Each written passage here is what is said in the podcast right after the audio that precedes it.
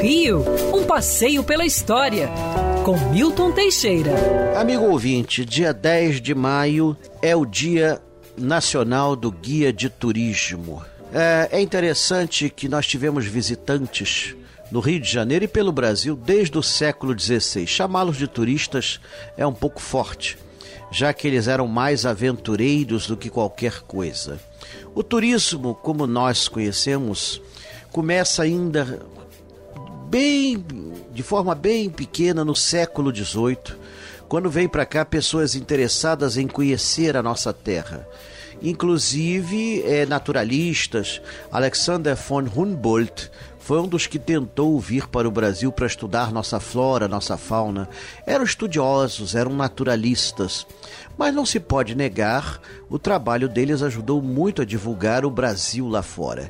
Com a abertura dos povos brasileiros às nações amigas, o Brasil se enche de curiosos que vêm para cá para conhecer os mistérios da nossa terra. Ficam encantados, muitos ingleses que vieram aqui acompanhando uh, as suas empresas que se estabeleciam na Rua Direita acabaram ficando e exaltando as belezas da cidade, as curiosidades, a escravidão negra isso continuou por todo o século XIX. A partir de 1845, é, passamos a ter uma frota regular de transatlânticos ligando a Europa ao Brasil.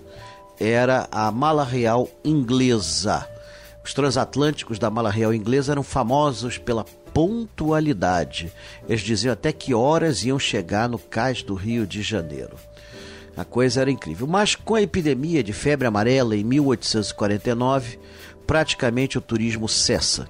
Com as reformas de Pereira Passos e o saneamento da cidade do Rio de Janeiro a partir de 1902, esse aspecto muda.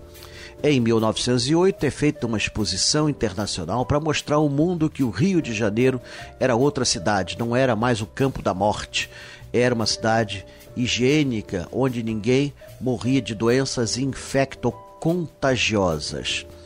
Em 1912 é feito o maior investimento no turismo no Rio de Janeiro com a inauguração do bondinho do Pão de Açúcar. E olha que era um ano difícil para o turismo. Nesse ano afundou o Titanic.